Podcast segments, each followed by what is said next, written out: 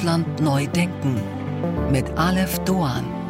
Einen wunderschönen guten Tag allerseits. Willkommen zu unserem Audio-Wochenend-Magazin. Wie schön, dass Sie dabei sind. Wir wollen heute über die Vorzüge des großen Latinum sprechen. Einen Musiker empfehlen, der es mir, ich muss es so sagen, wirklich, wirklich angetan hat.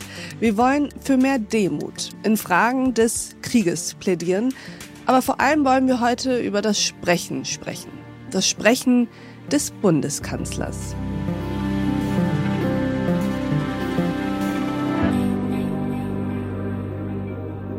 Das ist genau der Punkt, dass nämlich die Kommunikation einfach miserabel ist. Denn wenn der Kanzler das nicht will, dann muss er das erklären. Er muss es uns erklären, er muss es vor allen Dingen den Menschen draußen erklären und vor allen Dingen Ukrainerinnen und Ukrainern.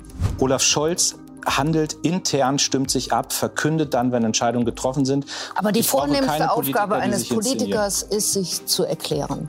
Und das, das ist ganz, ja, ganz offensichtlich nicht. Also Deutschland liefert total viel. Das Problem ist nur, dass von Tag 1 des Krieges die mhm. strategische Kommunikation dieser Regierung über die Frage, was liefert Deutschland, wie unterstützt, grottenschlecht ist. Und das hat sich bis heute nicht geändert. Einfach miserabel und grottenschlecht. Es sind nicht nur Verteidigungspolitikerin Marie-Agnes Strack-Zimmermann und Politikwissenschaftler Carlo Massala, die an der persönlichen und strategischen Kommunikation des Kanzlers einiges auszusetzen haben. Was sagt der Kanzler? Was will der Kanzler? Was denkt der Kanzler?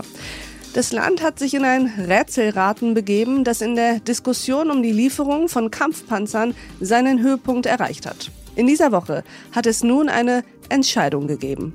Wir werden der Ukraine auch Kampfpanzer zur Verfügung stellen vom Typ Leopard 2. Doch geblieben ist ein kommunikativer Scherbenhaufen. Und dieser Scherbenhaufen reflektiert ein verzerrtes Spiegelbild eines Deutschlands, das so gar nicht der Realität entspricht. Deutschland, so heißt es, habe einen Rufschaden erlitten, hinke allen anderen hinterher, sei isoliert, habe gar historisch versagt. Dabei tut Deutschland viel für die Ukraine, ist weltweit der drittgrößte Unterstützer. Nur die Vereinigten Staaten und Großbritannien leisten mehr militärische Hilfe, von finanzieller und humanitärer Hilfe ganz zu schweigen. Doch was ist dann das Problem an Scholz und seiner Politik? Nun, es liegt nicht daran, dass er sich zu viel Zeit gelassen habe, etwa bei der Frage der Kampfpanzerlieferungen. Das Problem ist eher sein Unvermögen, das Vakuum, das ja in dieser Zeit des Abwägens und Absprechens entstanden ist, adäquat zu füllen. Zu füllen mit Kommunikation.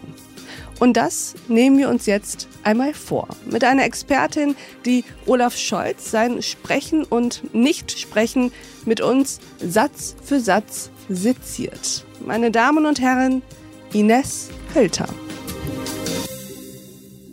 Ja, liebe Frau Doan, schön, dass ich heute dabei sein darf. Ines Hölter aus Köln und auch viel in Berlin unterwegs, Kommunikationstrainerin, The Speech Coach. Wir werden heute ja über Olaf Scholz sprechen. Das ist tatsächlich auch mein tägliches Brot. Ich unterstütze CEOs und Profisprecher, Vielsprecher dabei, überzeugend zu präsentieren und vor Publikum zu sprechen. Und daher werden wir uns heute über den Kanzler unterhalten. Ich freue mich sehr drauf, denn ich glaube, Frau Hölter, dass es da einen großen Redebedarf gibt. Wir wollen heute in der Tat über den Kommunikationsstil des Bundeskanzlers sprechen. Und ich fange mal direkt so an und frage, ob das überhaupt ein Stil ist oder nicht eher ein Kommunikationsunvermögen. Also wenn ich jetzt mal ganz plakativ fragen würde, welche Note würden Sie Herrn Scholz im Fach Kommunikation geben? Das ist schon direkt eine erste sehr interessante Frage, weil bevor wir sowas überhaupt einschätzen können, müssten wir überhaupt erstmal genau wissen, welche Agenda Herr Scholz verfolgt.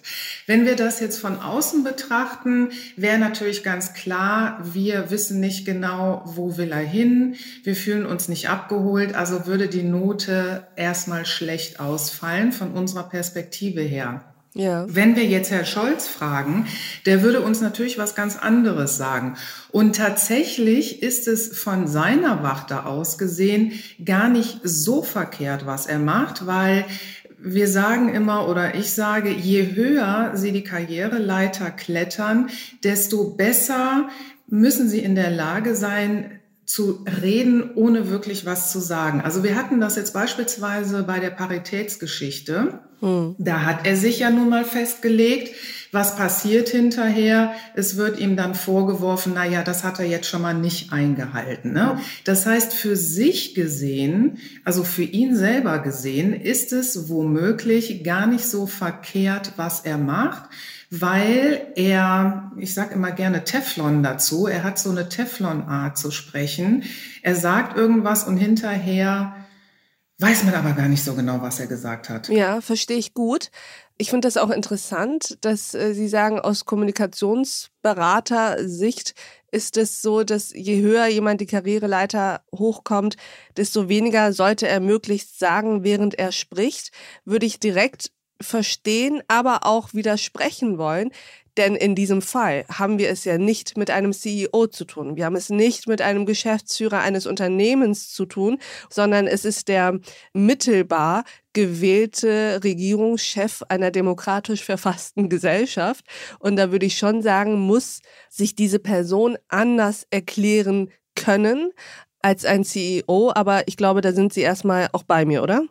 Absolut. Und genau hier wird nämlich jetzt auch der Kasus Knacktus evident, weil er hat einfach eine ganz andere Aufgabe.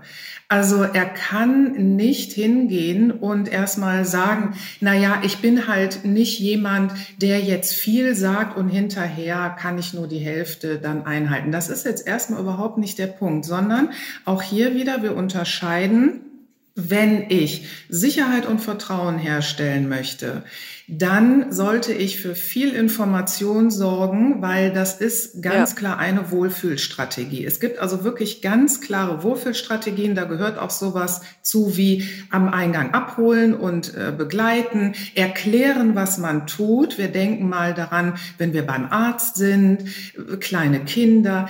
Reden hilft, damit wir Vertrauen fassen, damit wir uns in Sicherheit wiegen. Hm. Lassen Sie uns, liebe Frau Hölter, direkt mal reingehen, denn das sind ja in der Tat, wie Sie gerade angesprochen haben, ja fast schon mehrere Schichten, die man da ähm, abtragen muss. Jetzt ist Olaf Scholz seit äh, etwas über einem Jahr Kanzler und natürlich sprechen wir über seine Politik, aber wir sprechen fast noch häufiger über sein Sprechen über seine Politik.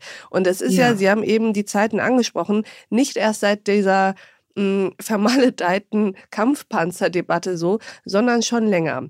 Ich würde gern mit Ihnen einmal reinhören in das Sommerinterview aus dem vergangenen Jahr, das Olaf Scholz der ARD gegeben hat. Ich gebe viele Auskünfte über die Dinge, die geschehen. Ich rede auch darüber, dass im internationalen Kontext wir sehr sorgfältig miteinander sprechen und Lösungen erarbeiten. Aber dass es noch nicht die Zeit ist, darüber zu reden, wie das sein kann, weil es Krisen produzieren mhm. würde. Und wenn es dann das dritte Mal gefragt wird, kann man schon manchmal sagen, das habe ich schon beantwortet. Was sagen Sie als Expertin zu so einer Aussage? Ja, sind wir wieder dabei, okay, sprechen und reden und äh, Entscheidungen sprechen, das sind ganz andere Dinge. Also meiner Meinung nach sind da auch ganz falsche Rückschlüsse rauszuhören. Mhm. Weil wenn er mit der Bevölkerung spricht, und redet, dann erwartet man noch lange nicht unbedingt, dass er direkt eine Entscheidung trifft. Also das sind schon mal ganz andere Sachen. Dann ist es so, dass er von S spricht. Da ist die Frage, aber es, dass S noch nicht die Zeit sein kann. Was ist jetzt S und wer entscheidet, wann die Zeit ist? Und dann sagt er auch gerne Mann, also er distanziert sich auch sehr gerne von seinen eigenen Aussagen. Er redet ja im Endeffekt von sich selber. Ja. Und auch hier wieder, wenn, wenn er sagt, dann ist es das dritte Mal und dann kann man schon manchmal sagen, das habe ich schon beantwortet. Nee, kann man eigentlich nicht. Oder nicht nur eigentlich nicht, sondern kann man nicht. Weil er ist in seiner Funktion als Kanzler dazu verpflichtet, möchte ich schon sagen, dass er Auskünfte erteilt. Und er sollte schon wissen, dass er seine Bevölkerung, sein Volk an die Hand nehmen soll, dass er sich erklärt, um dann eben bestenfalls die Bevölkerung auch hinter sich zu haben. Finde ich total interessant. Ich habe nämlich auch genau das gedacht, dass er sich mit so Wörtern wie Mann und es von sich selber und seiner eigenen Aussage distanziert. Und diese Distanz versucht er ja irgendwie auch hm, mit solchen Aussagen zur Bevölkerung herzustellen. Denn was er ja sagt ist, ich binde euch in meine Prozesse kommunikativ nicht ein. Und solange ich für mich kein Ergebnis gefunden habe, hört ihr auch nichts mehr von mir. Ganz genau. Er kann halt einfach nicht mehr in seiner Position im Kämmerlein, vielleicht mit seinem besten Vertrauten, dann die Dinge abwägen.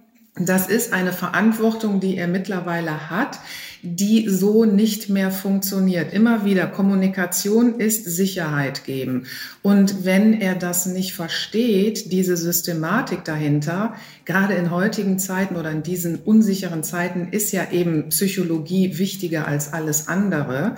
Ja. Dann, dann hat er quasi sein Thema verfehlt. Das muss ich leider ganz, ganz klar so sagen. Ja, lassen Sie uns gerne mal in einen zweiten O-Ton reinhören aus demselben Interview, wo er Diese Folge in voller Länge finden Sie auf thepioneer.de oder in unserer Pioneer App. Bis zum nächsten Mal, Ihre Alef Doan.